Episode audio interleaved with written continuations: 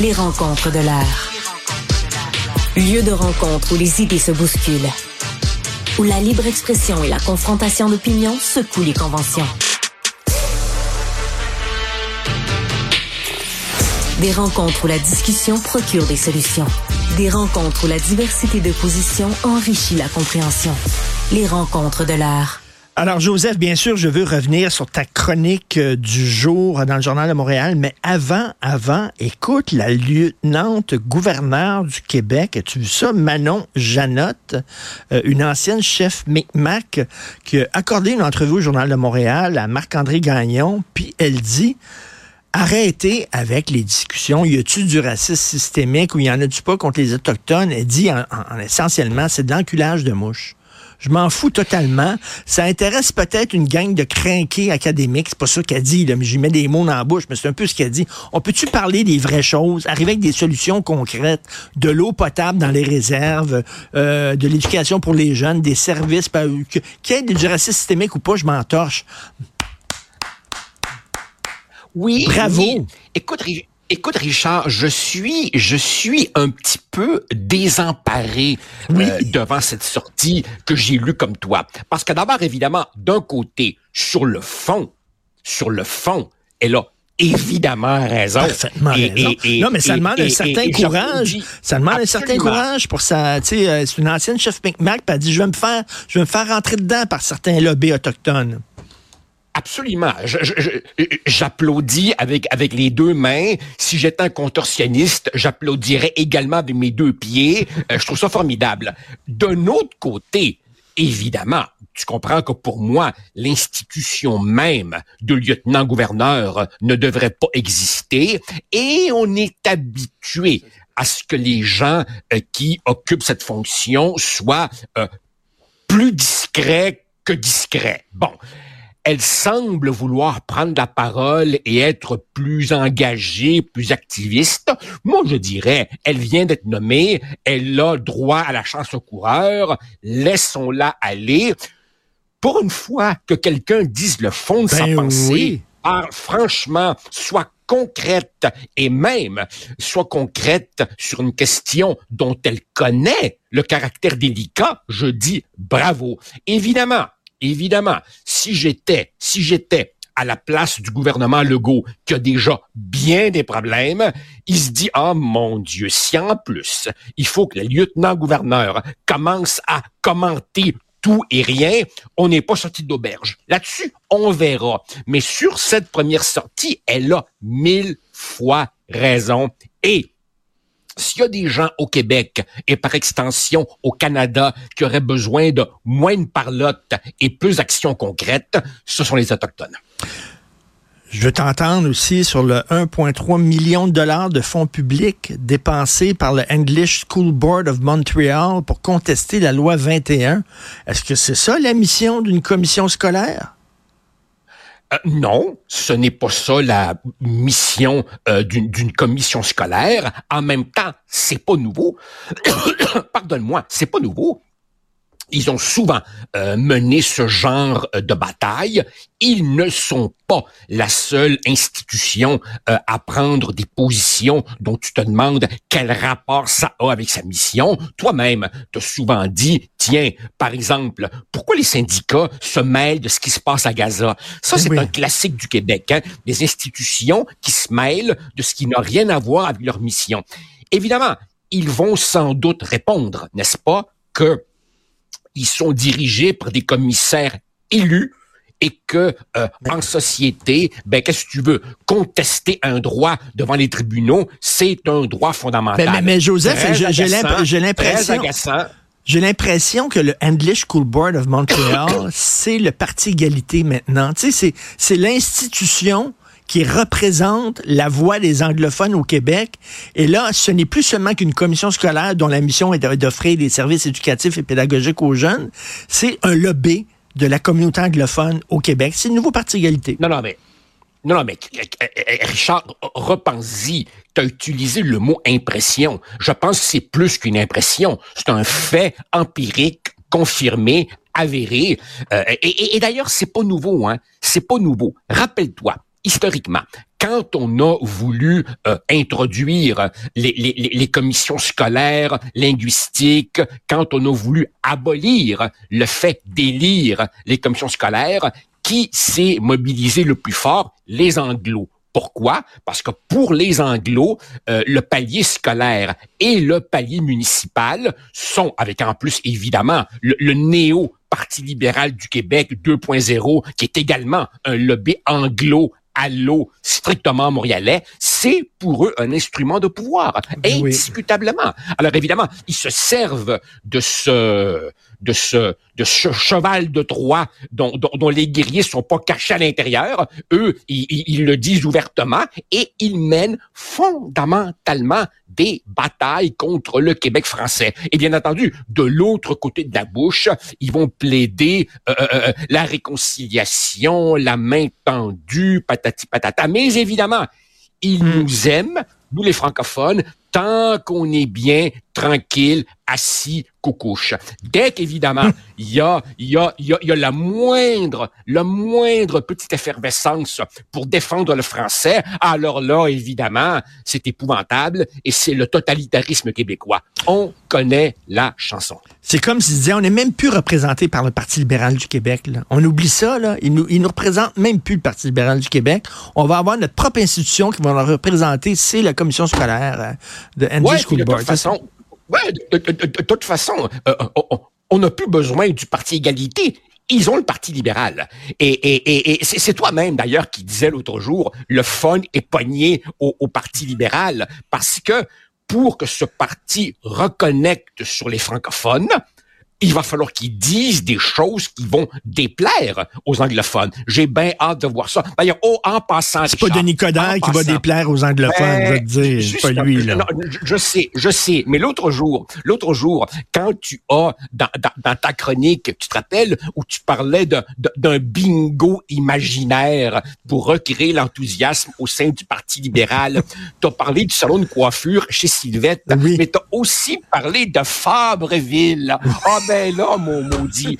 Hey, je serai toujours le dernier défenseur de Fabreville parce que Fabreville était. Non, non, non, mais non, mais écoute-moi bien. Fabreville était dans ma circonscription, Fabre, l'ouest de Laval, et c'était Fabreville qui me faisait gagner mes élections. Parce qu'évidemment, moi, j'habitais Sainte-Dorothée, mais Sainte-Dorothée votait contre moi. C'est Fabreville qui me faisait élire. Alors, j'ai j'ai et j'aurai toujours dans mon cœur une pensée attendrie pour les bowling, les salons de coiffure et le boulevard Dagenet à Fabreville.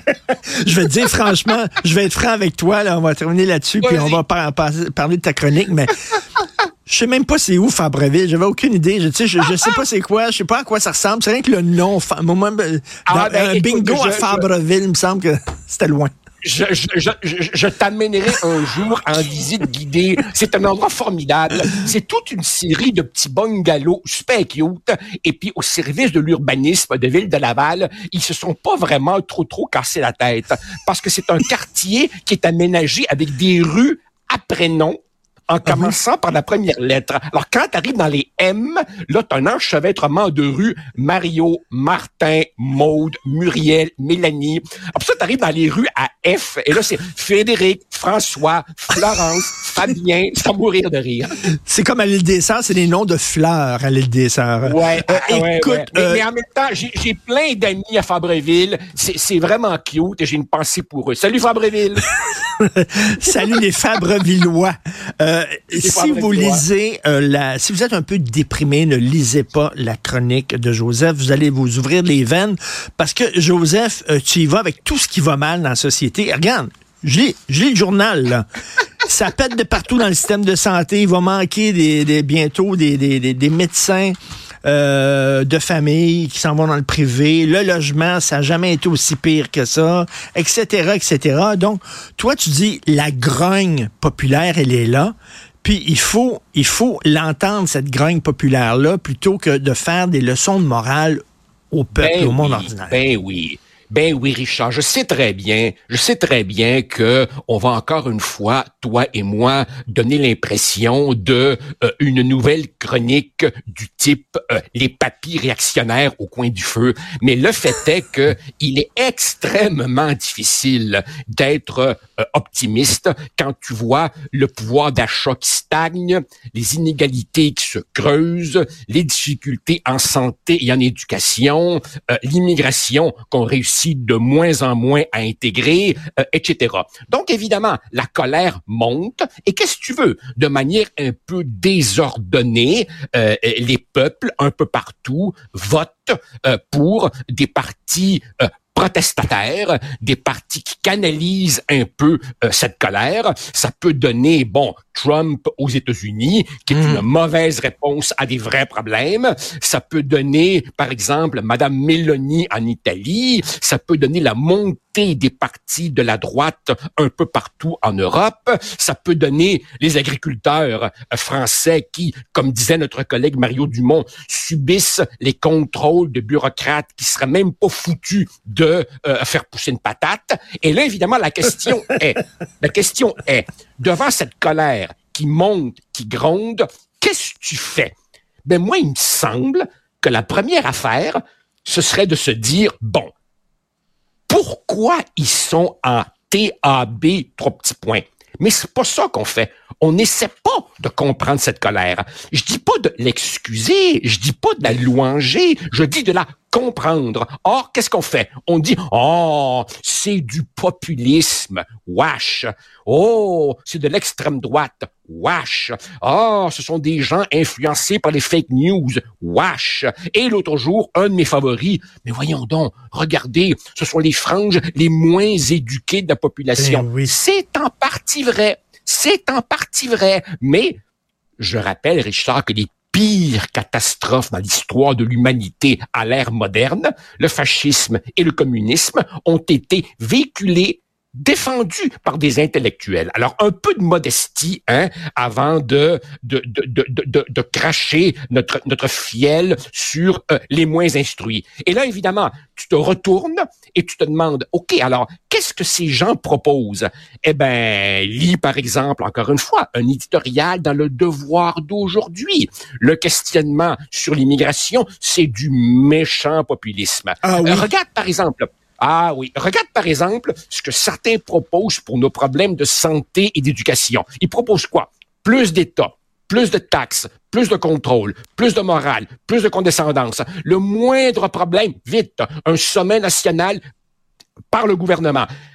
À un moment donné, là, Richard, euh, je me dis, cette colère va monter, monter, monter. Et si on trouve, si on trouve que nos sociétés sont déstructurées et déboussolées, je crains qu'on n'ait encore rien vu.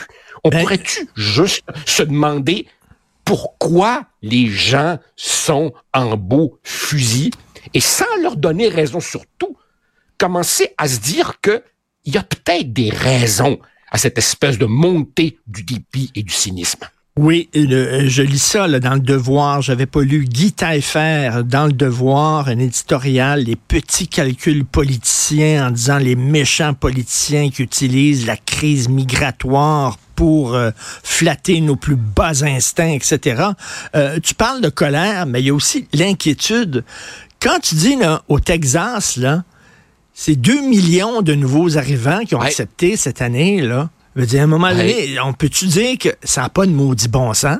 Puis euh, Ben ils ont oui, raison ben de dire, ben, faut-tu faire quelque chose pour les frontières? Et c'est tout à fait normal. C'est pas être d'extrême droite ou raciste ou être Ben oui, sais, anti-immigrant. le, le, le, le, le, le, débordement euh, migratoire, la, la, la pénétration, par exemple, de, de, de l'idéologie de genre et la négation de la science, tout ça, ce ne sont pas des fictions, c'est la réalité. D'ailleurs, en ce moment même, Mais- Aujourd'hui, jeudi, euh, il y aura un important projet de loi euh, euh, déposé en Alberta pour beaucoup mieux encadrer cette question de la transition. Mais encore une fois, regarde ce qu'on nous dit. Ah, mon Dieu, la première ministre de l'Alberta, elle, a- elle a invité Tucker Carlson. C'est épouvantable. Ben- Bon, d'accord, c'était peut-être pas l'idée du siècle, mais se servir de ça pour disqualifier le fait que elle est en train d'introduire des balises sur des pratiques médicales. Et, Joseph, elle dit, elle dit, elle, dit en bas de 15 ans, ils n'auront pas le droit de prendre des bloqueurs de puberté. Ben, moi, je suis assez d'accord avec ça. En, 15 ben ans en bas, tu n'as pas, pas, la maturité. Puis elle, ben dit, elle dit, à partir de 15 ans, tu vas pouvoir, avec l'autorisation de tes parents, ben tu vas pouvoir. Mon Dieu, c'est ben pas, c'est pas épouvantable eh, comme eh, projet de loi. Richard, elle dit, elle dit, en bas de 18 ans, pas de chirurgie. C'est-tu déraisonnable de, de dire certaines décisions extrêmement engageantes ne peuvent se prendre que quand tu as la maturité? Bon, dans le projet de loi, il y aura évidemment euh, euh, euh, un appel pour que les ligues sportives aient des catégories gars, des catégories filles, puis des catégories neutres ou ouvertes pour ceux qui veulent continuer à pratiquer leur sport après avoir fait une transition. Je pose la question toute simple. Où est le problème de revenir au gros bon sens? Ben, ça a l'air que c'est problématique, le gros bon sens. Ça a l'air à ça. Ça a l'air à ça parce qu'évidemment, on, la menace déjà de la traîner devant les tribunaux pour dire ces évidences. Ben, tout à fait. Joseph, euh, j'ai cru comprendre que demain, on ne se parlera pas de cinéma. Tu nous fais faux bon demain, donc euh, on, se reparle. Je te, fais, je, te fais faux bon, mais, mais, mais pour une bonne cause. Je replonge dans mes anciens amours et j'ai une conférence à ah. l'Université de Sherbrooke. Ah, ben parfait. Bon, euh, écoute, à quelle heure demain pour ceux qui nous écoutent, qui sont à Sherbrooke? Ah non, non, non, non, c'est pas une conférence euh, ah, publique. je vais être dans une classe. C'est un de mes copains qui donne le cours et, il m'a dit, veux-tu venir demain en classe parler? Alors, ce sera trois heures de temps, comme au bon vieux temps. Je veux pas perdre la main. Mon Dieu, on peut-y y aller? Moi, moi, je veux y aller. Euh, Stéphanie, Stéphanie est là à côté de moi. On veut y aller, là, ben, ben, vraiment. Ben, je vais t'envoyer mon texte. Je vais t'envoyer mon texte. Super. Mais bonne conférence, Joseph. Merci. Bye. Salut. Merci. Bye.